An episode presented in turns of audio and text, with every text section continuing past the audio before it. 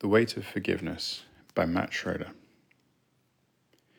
We must dig deep down to wherever the weight of forgiveness is buried, its head in sand, in stone, in something we cannot quite find the shape of in our mouths.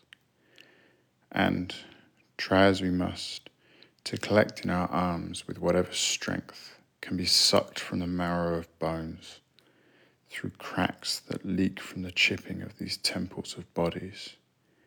We have named home this forgiveness, this stone necked crane, this oiled eel.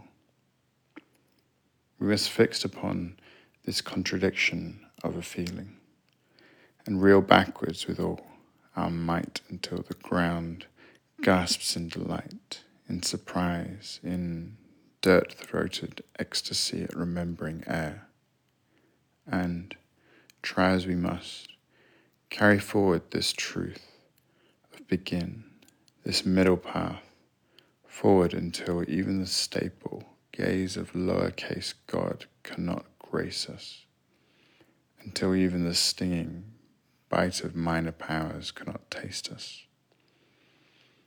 We must, if the word redemption is to make a home of the rooms that house our many tongues if there is going to be any chance to break away from the forms of glory that tie us down and say it must be so.